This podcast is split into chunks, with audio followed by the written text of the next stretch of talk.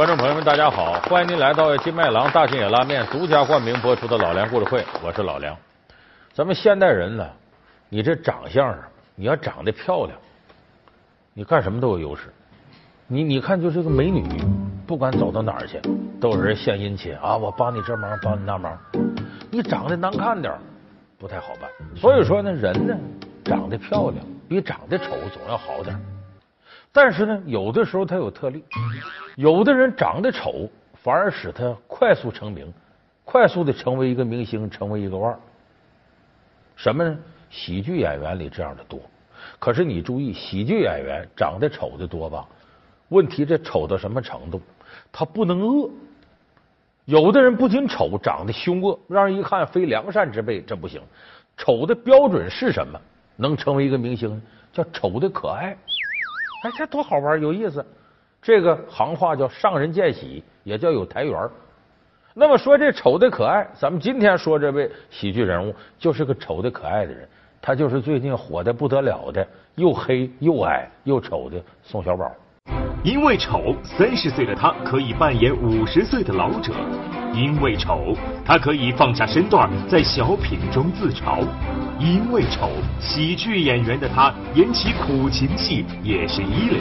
然而，他也曾因身材矮小、皮肤黝黑而遭人嫌弃。那么，是什么让他把自己的劣势变成了优势？老梁故事会为您讲述：宋小宝占了丑的便宜。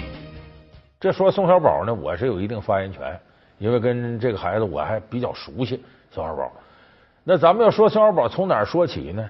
这最近有个特火的喜剧节目里边，宋小宝呢，这个辽宁民间艺术团，哎，这么一些人上台作为一个组合，统称叫宋小宝团队。为啥叫宋小宝团队呢？这里边宋小宝腕是最大的。那么别人说长得又矮又丑又黑，那肯定是劣势。但在宋小宝就是个优势。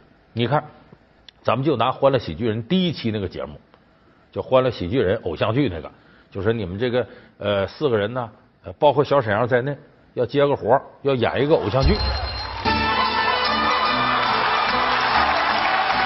大家好，我是辽宁民间艺术团团长，我叫杨树林啊。我们辽宁民间艺术团接到一项重要任务，去参加《欢乐喜剧人》。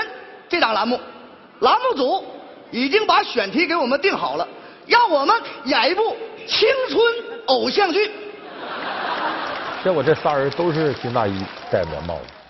你那边你看张瑶和文松那个角色，俩人还挺帅。你再看宋小宝一戴上那帽子，一穿着军大衣，哎呀那样，你到哪个火车站看，你准能看到那人。说我们这太土了，能演了偶像剧吗？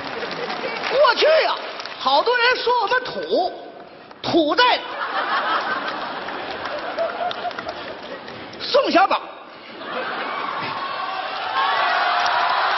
宋小宝一呲着牙在乐，人长得那么黑，牙还那么白。以前有个小品，宋小宝说：“谁家这牙成精出来了？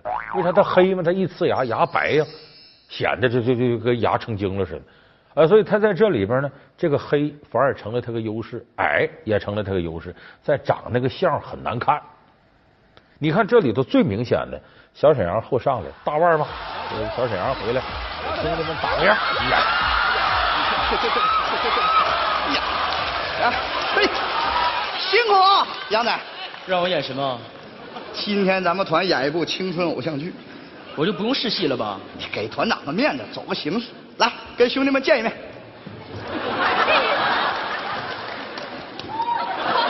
天啊，我呀！小沈阳夸坐在哪儿，按舞台顺序：文松、张瑶、小沈阳、宋小宝。按道理来讲，后上来这个他得坐哪儿呢？一般坐边上或者这边。为什么搁到宋小宝旁边呢？这就是喜剧艺术里常见的视觉效果上的对比。小沈阳在这里可不是搞笑的，他是直工直令的把戏剧的表演挪到这儿。我怎么演分手的戏？我怎么演死亡的戏？他是谁？这不正如你所愿吗？你不就是希望看到我跟别人在一起吗？你怎么了？你放开我！妈！脚看怎么会有血呢？娇娇啊，我只想赶你走，就是不想看到我有今天。其实我得了晚期牙癌。我，是故意气你的。娇娇啊，要和他在一起，你们要要幸福。唯一一个包袱就是我得了不治之症，大夫说我得了牙癌，就这么个包袱。剩下的几乎没有太小的包袱，而且看了这小品的朋友一定会记得，小沈阳演的跟以前不一样。以前小沈阳里头那小品里头，包括不差钱里头，全是搞笑的。可是在这里，你发现他演的很规矩。为什么他要这么正的演？没他这么正，体现不出宋小宝的歪。就小沈阳演的越正，宋小宝的包袱越响，等于给他做了最恰当的铺垫。所以小沈阳呢，前面演完了那种偶像，跟韩韩剧里边跟那个呃李敏镐啊、呃金秀贤呢，这个路数差不多的，演的这个生离死别的，非常凄美的。他完事儿了，宋小宝再演，这可乐才出来。我们结束了。别闹！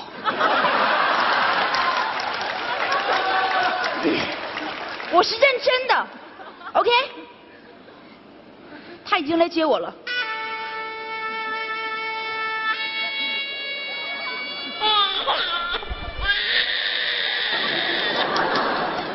你的妈妈太残忍了，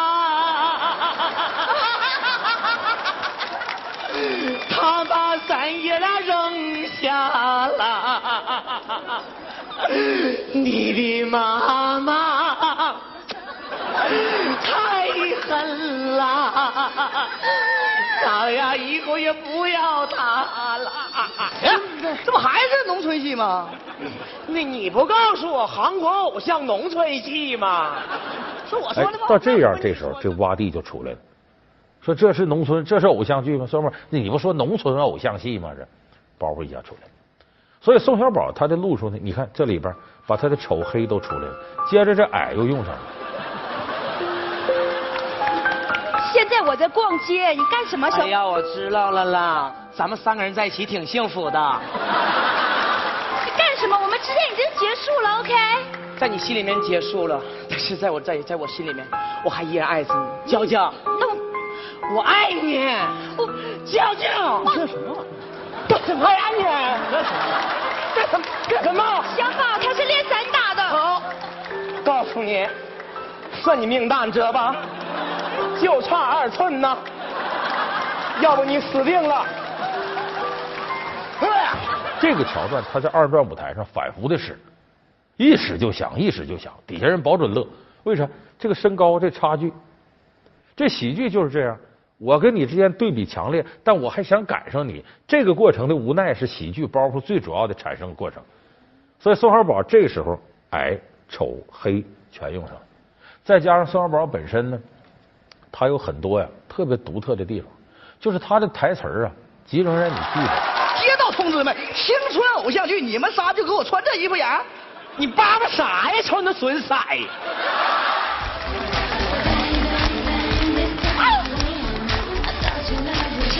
别碰我，我最讨厌你。讨厌我的人多了，你算老几？这东西他特别有特点的台词，就是他一下他能把你抓住。那么宋小宝这种演出风格，他是体现了二人转丑角的功底，就是东三省的小品里边，你都能看出二人转的影子。他这个二人转里头有句话叫“无丑不成戏”，那是把丑的功能放大了。为什么？丑过去就是开心果，就逗大家开开心的。所以东三省这个二人转艺术对小品产生的直接影响是无丑不成戏。这个丑角在一定程度上构成了东北风小品的一个灵魂。那么丑角有个最突出特点，自我贬损，你得给自己说的不堪，才能制造效果。宋小宝，你要有压力，到你了，准备开始。我压力特别大，我我爸演，你爸演，你妈来没？我爸演就是我不演的意思，听懂没？为啥呀？我演武大郎，我本身跟他们比，我是弱势群体，我在演武大郎是弱势群体中的弱势群体。再说武大郎死多惨呐，让潘金莲和西门庆给要死的。宋小宝啊，你得发挥你的想象啊！你演这个武大郎是和潘金莲结婚之前的武大，武大郎前传啊，还没遇到金莲的时候，准备来个死。那还行，是呀。闺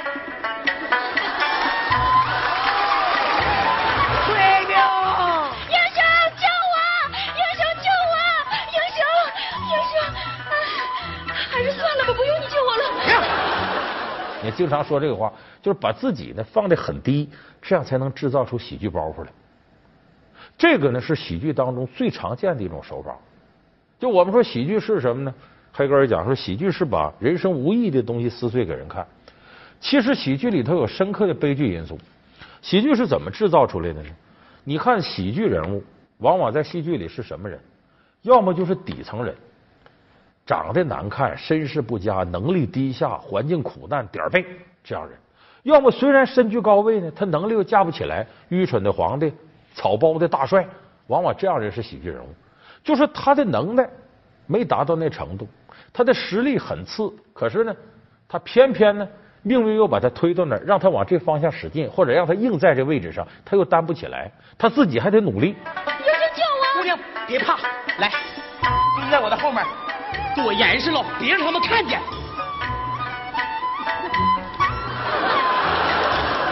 对，来，你趴下干啥呀？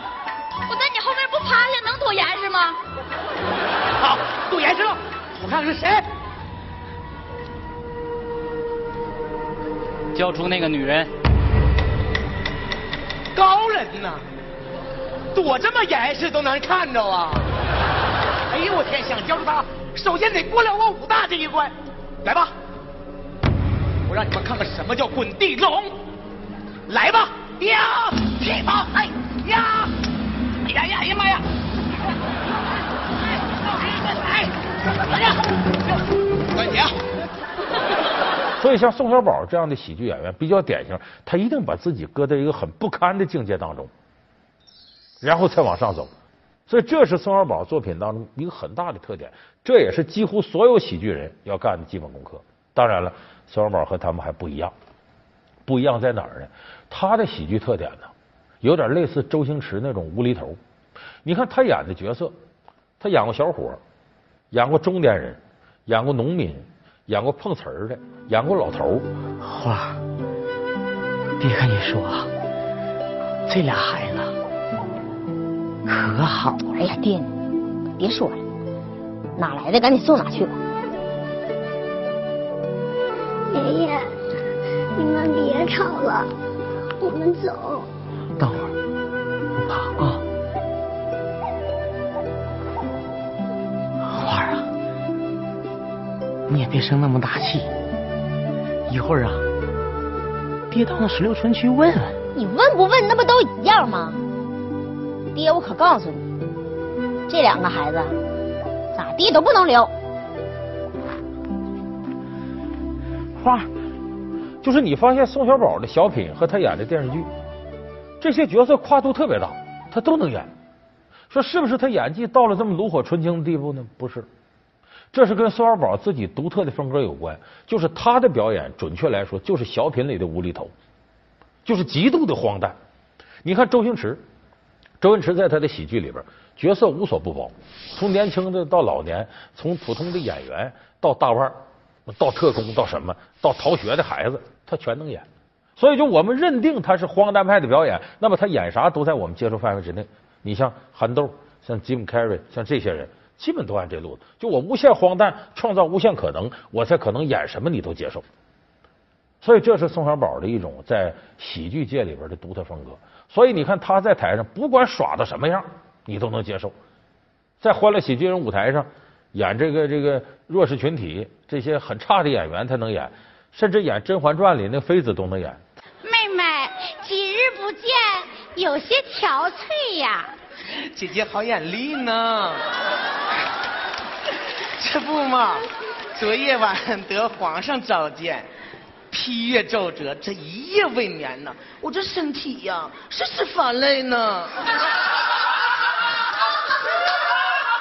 公公你听他说什么呢？回娘娘昨夜是老奴一直陪伴皇上未曾见过这位。那就是前天晚上了。前天也是老奴陪伴大前天。大前天也是我陪。你来。你都哪天没在？这么欠呢？我说哪天就哪天得了。哟，脾气这么暴躁，奴才眼拙，这是哪位妃子啊？咖啡。就是这些角色定位，包括他那碰瓷儿的那角色，全都对劲儿，都准。为什么？人觉得他演啥都可以，什么都是他，因为所有的不可能在他这都可能，所以他形成了这么一种属于自己的演绎风格。那么说，宋小宝是怎么样形成这种风格呢？是不是也像很多二人转演员一样娃娃腿，打小就练呢？不是，宋小宝的二人转起步非常晚。咱们实事求是说，宋小宝二人转唱大戏，你像《西厢记》《马前泼水》呀，《梁三金擀面马寡妇开店》呢，这些，哎，他不是很厉害。再一个，一般二人转演员在台上，你发现没有？像宋小宝那么个小的，个顶个跟头翻的好。你看他那些师兄弟，你像什么田王儿、王金龙，哪个是跟头翻的？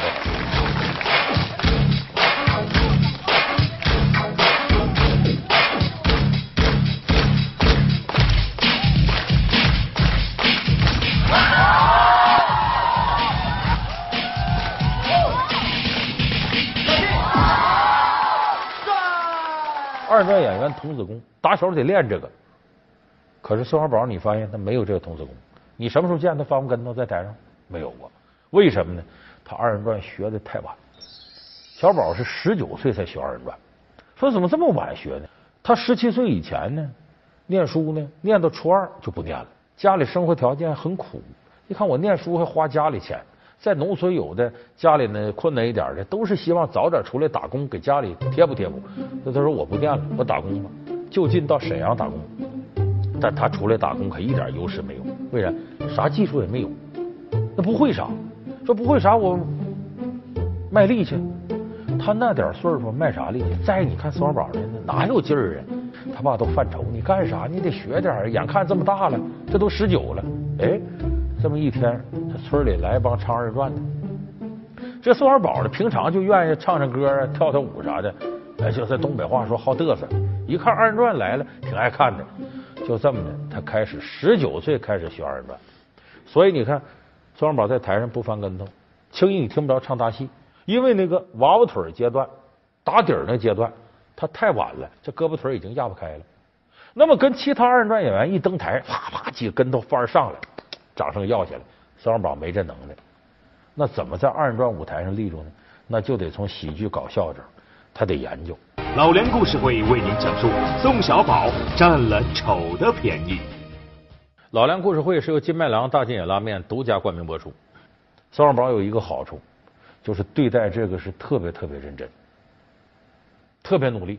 有一次在沈阳一个小剧场里演的时候呢，就后来跟他合作过多少次的演员，那个赵海燕，这海燕呢，你可长点心吧。那个海燕，海燕跟那个严光明他俩是两口子，一副将。在后台候场的时候，看宋小宝在台上演，把这海燕逗得根儿嘎。哎，这小小黑子挺有意思啊！你看他好像基本功不扎实，台上这么好。这海燕就给他推荐，说你呀到吉林演去。那时候闫学晶她老公叫林月，在吉林开这个二人转剧场。这个赵海燕就把宋小宝推荐到那儿去了。这宋小宝到吉林市这个二人转中心地带一演火了，一看这孩子真可乐。从那以后，他名气越来越大。后来进了辽宁民间艺术团。哎呀！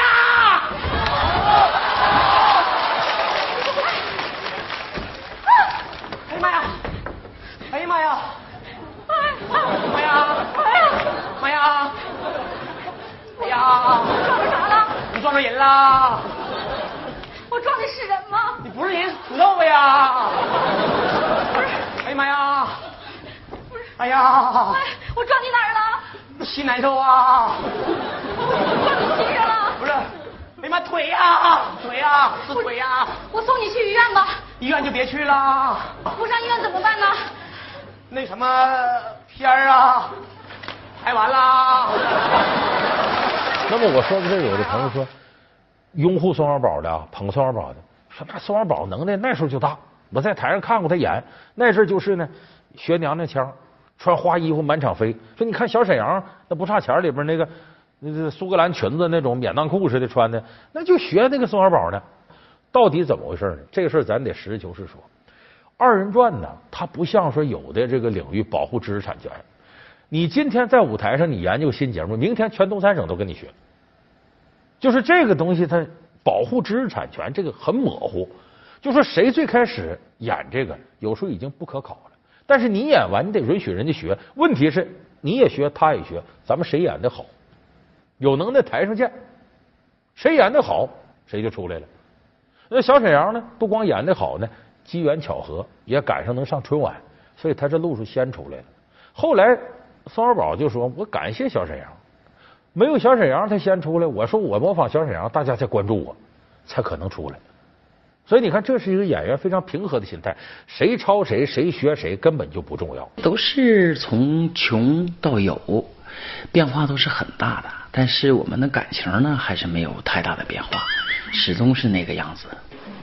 说主和次的问题不存在，而且宋小宝呢，他有的时候对作品呢这种理解能力、认知度，包括他对人物的这种理解，他有属于他自己的东西，这些东西那是别人拿不走的。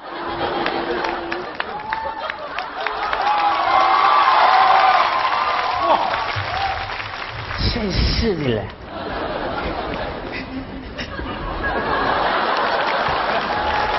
怎么着？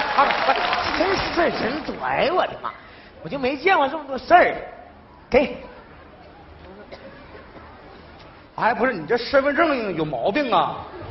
咋的了？这咋还把你职业给写上了呢？啥职业呀？不，织毛衣。哎，我的名儿我姓织，叫织毛衣。我妈为了给我温暖，给我起了这么温暖的名字。这名起的还织毛衣，那你哥叫织毛裤啊？对呀，我说你叫织围脖嘛。我的吧，我告诉你啊，走吧，你别看我长得小，走吧，人总会学着慢慢长大。走吧。就他这种凭借自己先天优势，然后再放大进行荒诞表演的这个模式，这是其他人轻易学不来的。所以宋小宝在这条道上才能走到今天，成为个明星。当然，咱们说回来，宋小宝现在演戏主观的成分非常大。我说的什么意思呢？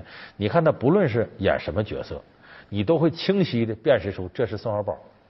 那么顶级的演员不应该是这样，顶级的演员是什么呢？忘掉自我，解放天性，我演谁我就是谁。